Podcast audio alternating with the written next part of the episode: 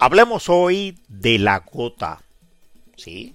De esa enfermedad dolorosa y discapacitante si no se previene y si no se trata correctamente, y que se relaciona siempre con algunos alimentos cárnicos y con ciertas bebidas alcohólicas. En la primavera del año 1568, Felipe II, el monarca del imperio donde nunca se ponía el sol, sintió un dolor intenso y lacerante en su mano derecha.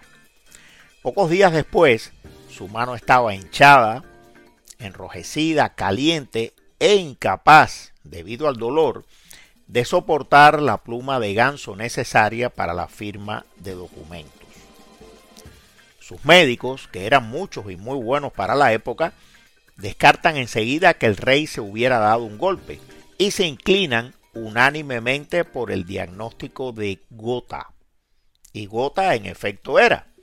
De aquí en adelante y durante los 30 años siguientes, hasta 1598 en que falleció, Felipe II viviría un verdadero calvario que destruiría sus articulaciones, le amargaría la vida y es probable incluso que le haya llevado a cometer errores políticos importantes, sobre todo en lo concerniente a las guerras de Flandes.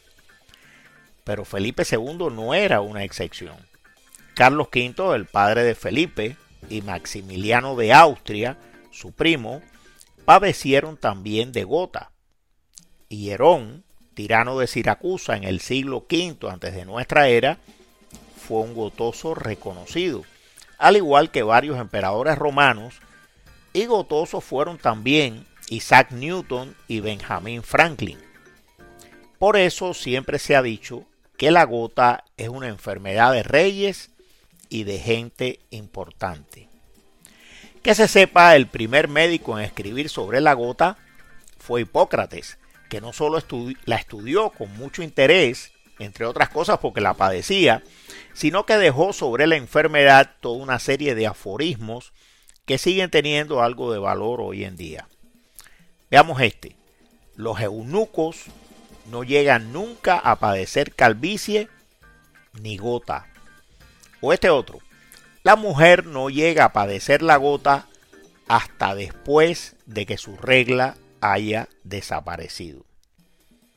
Bueno, pero ¿De dónde viene el término de gota? Un término tampoco médico. El término gota se comienza a utilizar en Europa en el siglo XIII y viene del concepto un poco simplista, pero razonable para la época, de que debía existir una especie de veneno que se introducía en el maltrecho cuerpo del enfermo gota a gota. Y ni que decirlo, el nombrecito quedó y nos quedó para siempre. Ya en el siglo XVII, el famoso médico inglés Thomas Sydenham describe los signos y síntomas de la gota con una agudeza tal que a mí que soy médico me dan envidia. Casi todos los lugares comunes de la gota, como que es una condición predominante del sexo masculino, que la padecen personas pudientes, personas sedentarias, bebedoras de vino y cerveza, personas glotonas, sobre todo de carnes rojas, que la gota produce tofos en los dedos y que si no se previene suele complicarse con el azúcar en la sangre, los dolores en el pecho y las piedras en los riñones, todo eso lo señaló en sus escritos Sydenham. Después, entre el siglo XVIII y el XIX, se descubre el ácido úrico y su relación con los cálculos renales y con la gota, por supuesto. Y ya en el siglo XX se conoce más a fondo el metabolismo de las purinas, la relación de la gota con el sistema inmunológico, con la herencia y las líneas generales del tratamiento. Hoy, bueno, pues hoy ni nos hubiéramos enterado de que Felipe II padecía de gota.